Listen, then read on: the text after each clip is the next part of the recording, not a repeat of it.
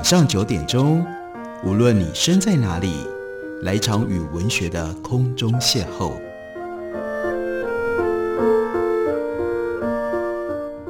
杨照谈书，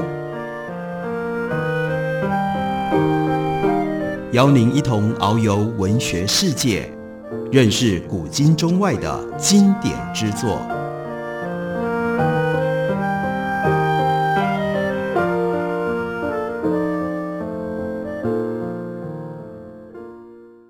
各位听众朋友，大家好，欢迎收听杨照谈书。本节目于台北广播电台 FM 九三点一，每个星期一到星期五晚上九点为大家播出。我是杨照，在今天的节目当中，要为大家介绍的，这是建筑师，也是小说家，多才多艺的阮庆岳。他最近刚刚由联合文学出版公司出版的一本新书，在这本新书当中，阮庆月找了很不一样一种形式，写了难以归类的一本文学作品。书名叫做《一纸相思》，但有一个很奇特的副标题，那是“致我特别钟爱的小说家七等生”。小说家七等生去年过世，我们在杨照谈书的节目当中特别做过专辑，为大家介绍这位风格极其独特，而且呢行事特立独行的这样一位在台湾文学史上占据了稳定位置的小说家。在七等生过世了之后，特别钟爱七等生的阮庆岳，就写了一方面向七等生致敬的小说。这致敬包括在小说里面运用了七等生的小说的角色、小说的情节，但是更重要的，他还用了七等生非常独特、非常明显的他的那种语言跟文字的腔调。除此之外，他又另外。写了一系列的书简，这个书简跟小说彼此互相搭配，可是这个书简就是几乎直接的，是以阮庆月的口气对七等生离开了世界，不知道在哪里，当然也收不到这些信的那个灵魂那样的一个对象，向他倾诉许许多多的想法。在第一封书简叫做给雅字别的一封信。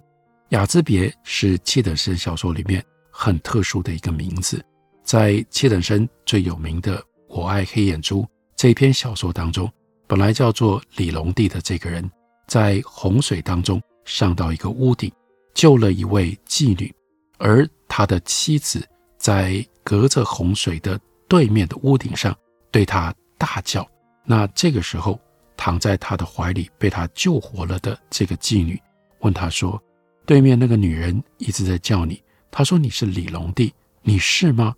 李龙第就对这个妓女说：“我不是，我是雅兹别。”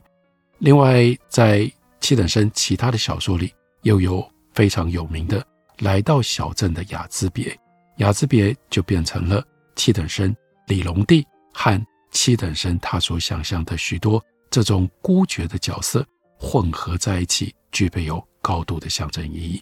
所以阮庆月写给七等生笔下的雅兹别一封信，但当然，这个信里的对象有相当程度，我们都可以辨识得出来，那就是七等生。他说：“忽然想要给你写一封信，虽然不知道你是否能够接收到我的话语跟讯息，或许就是这样的不能自我明确，让我终于决定要提起笔来。”因为我其实也不知道，我接下来的所有陈述有多少会是事实的复述，又有多少是我自己梦话般的幻想铺陈。你去年突然离世的消息，低调的在报章看出来，有如一颗没有生息的石头，沉落入泛不起涟漪的池子。在众人终于惊觉并且想要回头探顾的时候，早已经寻不到任何可见的石头的痕迹了。这样维持着低调，不想惊动任何人的作风，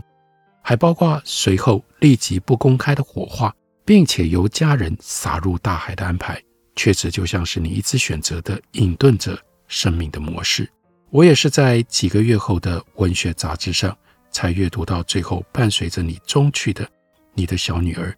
用显得冷静之意，而且亦庄亦谐的口吻，描绘你临终前在病房跟家里的模样。我读着，心头隐隐疼痛起来。仿佛我又活生生地看到你出现在我的眼前，用你那总是高傲疏远的自尊的姿态，对死亡的使者摆露出你惯习的轻蔑的神色，也就是完全不愿意承认自己已经是病弱者那样的一种固执的姿态，显露你对于活存没有丝毫的眷恋以及不舍。我读着，这就是七等生的女儿的的确确在记录的时候写下了这一段话。她说：“父亲生前叮嘱我们，在他断气之后两天之内不要移动。”于是阮庆月在信里面，他又说：“我们最后一次见到彼此，大概已经是超过十五年前的事情了。从那时之后，我们其实都没有意图要去突破这隐形的帘幕。”仿佛有一种疲惫跟不能再添加什么互动的褒义感，像止水阀那样的分隔开两端，各自静流不止的溪水。有一次，在周末的午夜过后，我睡眠当中被突然响起的手机惊醒，是两个和你正在安和路酒吧喝酒，我们共同朋友的突然来电。我完全可以感觉到你们那时候已经高亢微醺的状态。有人兴致高昂地表示要我立刻奔赴过去。他说：“我们都跟他说清楚了。他说今晚大家可以一起喝酒，然后一切事情都可以和过往一样。你现在快过来，我们都已经把事情说明清楚了，什么问题都没有。你马上，你就马上现在过来吧。”我委婉说明我其实已经入睡的事实，并且据实告知我明天早晨还要授课的责任。有人继续催促说服我说：“这是千载难逢的机会啊，你绝对不要轻易放手这个机会。毕竟这是我们好不容易才跟他说通的。”我其实只是很想回去继续睡眠，完全无法回应友人的盛情跟兴致。最后，他们就让你来直接电话和我说话。你的语音显得冷静清晰，完全没有一夜喝酒之后的亢奋。或者是茫然，你说我要告诉你一件事，就是我并没有做错过任何的事情，就算是对不起你或是别的人，这一切我都没有做错什么。你就反复的说着这样的话语，我只能不断的应和回说，当然当然，绝对就是这样，没有错。然后我又再一次告诉你，我明天早上要教书，表示不如今夜就到此为止，我们下周再另外找时间，四个人一起。晚餐喝酒，明天起床之后由我负责来约大家。隔天我再打电话给你，你却低声冷静拒绝了我的晚餐安排。我当下其实并没有任何失望的感觉，反而有一种得以脱离了什么承诺的轻松。我还是会不时想象着你面临死亡前的表情模样。我知道你必然的平静跟淡然，然而不知怎么的。关于这样场景的想象，让我同时间也想起了你母亲临终那夜的事情。或许是因为你们两个人离开的时候所共有的平静跟淡漠，让我感觉同样袭来的压抑跟神往。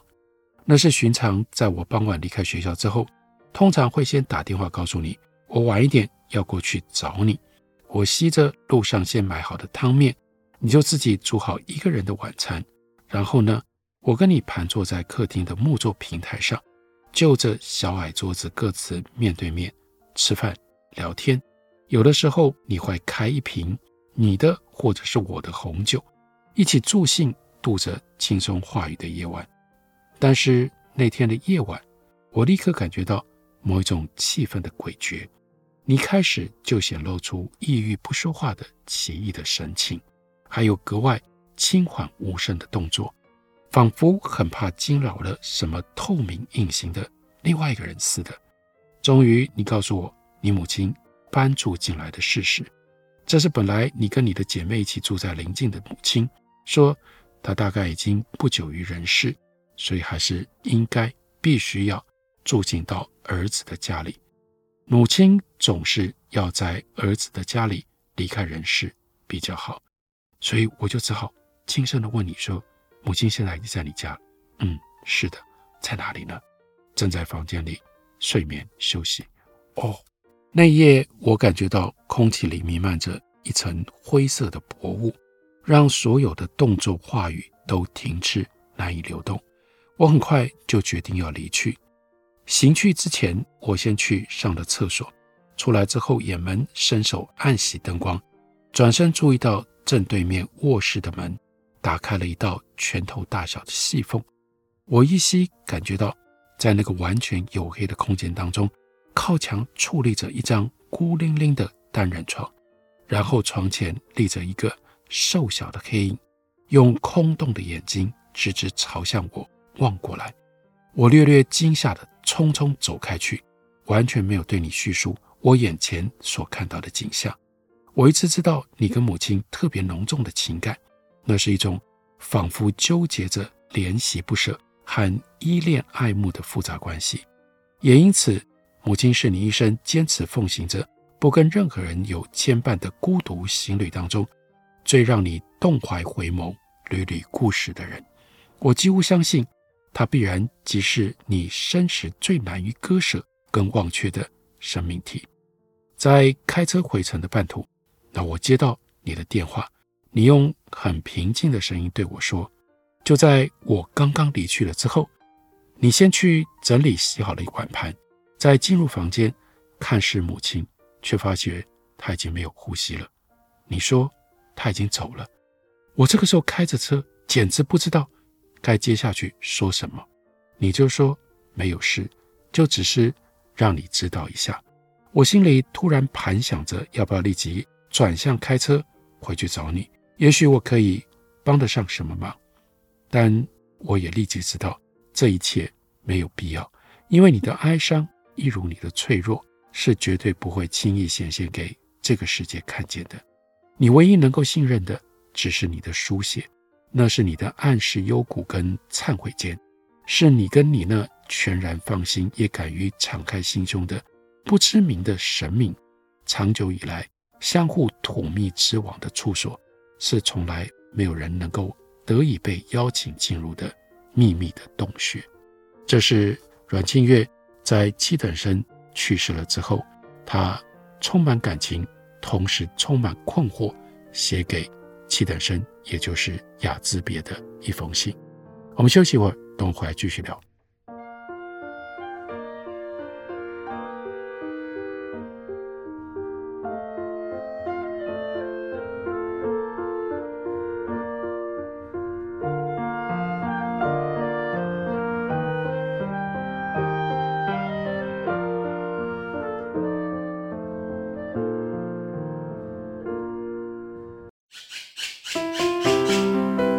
大家好，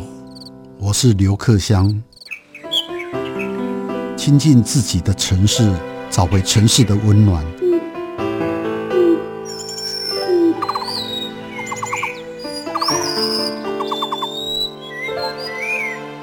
听见台北的声音，就在台北广播电台，FM 九三点一，AM 一一三四。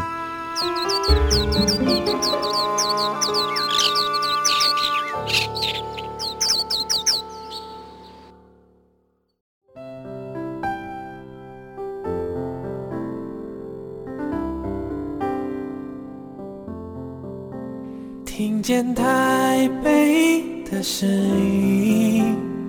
拥有颗热情的心，有爱与梦想的电台，台北广播 FM 九三点一。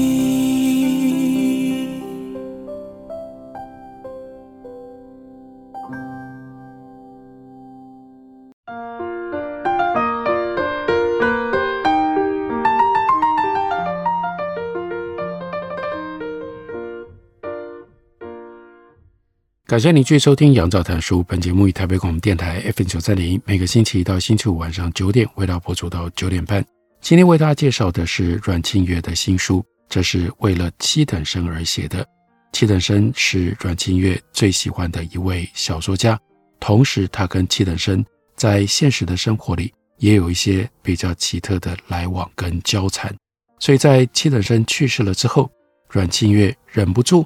提笔写了这样一本奇特的书，在这本书里面，有一些篇章是从情节、从语言到角色都非常像七等生，也就是对七等生致敬的作品。但还有另外的一些篇章，是直接对七等生死去的人所写的一批书信。其中有一封信是这样说的：“有时我觉得已然十分了解你，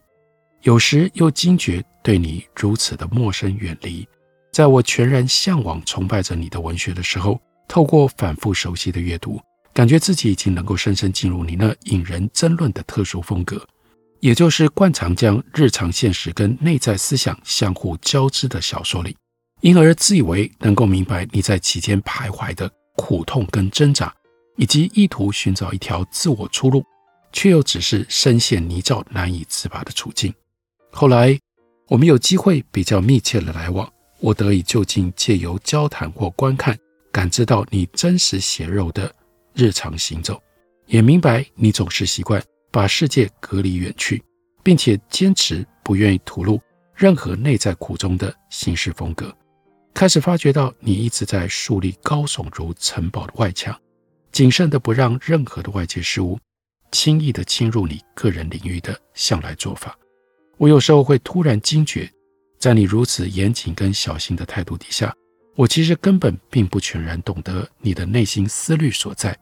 甚至会不免去想着你是何时开始意识到现实的不可依赖，因而选择要和现实维持这样一种适切的距离，用来维护你私心更是珍惜的。内心世界呢？是因为你的个人命运跟性格从来不易，使得现实一直有如一直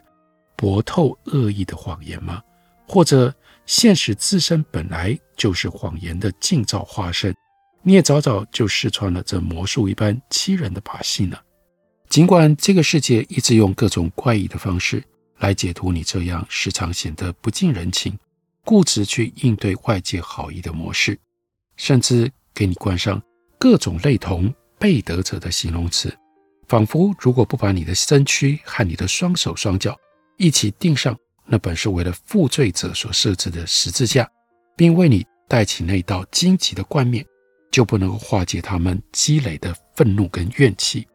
我一直觉得那个满布荆棘的冠冕，或是因为它总是让我想起来蔷薇树篱上璀璨的朵朵白花。以及不时见到在你柔软的额头血肉，仿佛穿刺出来一颗一颗暗红饱满的血液，因而显得如此奇异的华美和圣洁。这同时就让我恍然觉得自己有如正列身于群聚密闭天主教堂里的那个小孩，一边漫不经心默默观看着显得华丽动人心弦的弥撒仪式进行。一边告诉自己，这根本是一场虚假的戏剧表演，却又不由自主、无由的感伤，流着眼泪，不能够停止从内在涌现的感动情绪。是的，就是那样，任由喜悦跟悲伤、圣洁跟创痛同时涌现，并总是必然要悲喜交织并存的，难明所以。依据圣经的叙述，这个荆棘冠冕。是由戏弄羞辱基督的罗马士兵强行给耶稣戴上的，以嘲讽他这个犹太人的君王。在马太福音原文记录着，又用荆棘编成冠冕戴在他的头上，把一根芦苇放在他的右手，跪在他的面前讥笑他说：“哎呀，犹太人王万岁啊！”他们害怕耶稣真的终于会成为人世间的王，以为。处死示众，并且唾弃嘲弄他，就不必再有任何的担忧了。但他们所不能理解的是，耶稣从来无意在人间为王，而且他也是罗马皇帝跟军士们并无能力判决或者是处死的，以及这样的事实并没有人可以更改。据说那个被后人留存下来的荆棘冠冕，在十字军东征的漫长苦难之后，就一直保存在巴黎的圣母院。一直到前几年，圣母院忽然发生大火，才临时被转藏到罗浮宫里去。我想起来，我曾经跟你的小儿子聊天，听他说，他跟两个兄姐私下提到你的时候，会用那个罗马人来称呼你。原因是你的小儿子从幼年开始就察觉到你跟别人的父亲非常的不一样，你很奇怪，包括你忧愁少语的行事姿态，你每天工作回家吃完饭之后，就会一个人锁在后面的房间里，不知道在写着什么的习惯，让他觉得诡异不解。有一天，电视长片播放着古罗马军队的故事，他看着那些装扮显得华丽奇异、行事举止却又全然诡谲难明的罗马人，忽然意识到一件事，那就是原来你是和我们从来都完全不一样的人，你根本就是电视里的那些古罗马人，不是我们这样的一种正常的现代人，所以他们三个小孩就决定私下这样称呼你。我后来用开玩笑的方式告诉你这件事情，你显得诧异，但只是微微笑着，完全没有丝毫在意的模样。我也曾经问过你，为什么你把最小的儿子取名特别的保罗，不就借用了这个被称之为叫外邦人的使徒传道人的名字？你是不是想要跟圣经的启示做什么样的致敬或者是呼应呢？你同样也只是点点头。不愿意多做任何的说明。我知道你对于欧陆的文明脉络一直心怀着某一种崇敬的态度，也认真阅读从希腊罗马文艺复兴启蒙运动，乃至于包括近代的存在哲学，跟这一切思路相关的书籍，一心希望自己融入吸取这股澎湃思想的养分，借以脱离掉身处的假冠冕满布的周遭的环境。你极有意识地要求自己从理解欧陆哲学的脉络开始，却也逐渐明白基督教神学在其中所扮演隐性主干的重要性，因而好奇地也稍微摄入这个你完全不熟悉的宗教思想的世界，并选择以直接对于圣经的阅读作为你叩门起床的路径，即令这与你已然锻炼成型的理性思维有着本质上。浑然相异、互相排斥的个性，你还是以敬畏的心情，认真对圣经做着学习。我曾经兴致勃勃地想要约你一起去欧洲旅游，我想象你必然对那块沉船着灿烂西方文明的土地，有着各样的憧憬幻想，就像是一个自觉长久困在沙漠里的人，对于传说当中不知名的远方绿洲，还有水源地。那种必然存有的渴慕跟向往吧，而我自以为，因为我有着曾经去过几次的经验，以及能为你担任起翻译导览的职务，可以让这趟旅程有趣也圆满。但非常意外的，你的回应冷淡，你只是礼貌的点头微笑，见不出任何同样的兴奋情绪。现在隔了二十多年回顾，我逐渐明白你。兴致寡然的原因，一则是你其实从来就不喜欢去到陌生远处旅游，也不以为那些所谓的美景奇观会对你更是珍惜的内在生命产生什么实质的裨益。另外，那个时候你经济情况逐渐紧张，你所依赖为生的微薄每个月的退休金，即令在你简约生活的控制下，也已经显出即将透支的窘状。要像这样。大费周章旅行自然不是那个时候容易安排的一笔费用。我们后来就不再提起这件旅游的事，毕竟这比较像是我个人一厢情愿的天真想法。我们只是继续流连在熟悉的台北小酒吧，用豪气但是简约的方式，开心畅意地行过这里的夜晚。你偶尔也会一个人去喝酒。跟那几位我本来就熟悉的吧台聊天，我想象起来那样的情景。虽然你的说话完全真挚一如朋友，但是你其实从来不吐露自己的内在忧喜。你只是对于吧台后面忙碌的这几位年轻女子，有着某一种奇特的关爱和怜惜。阮庆月深情地为小说家七等生写了这样一本书，他的。回忆跟他的文字里面，帮助我们不只是接近了七等生这个人，同时如果大家有兴趣对读在这个之前为大家介绍过的七等生的一些重要的作品，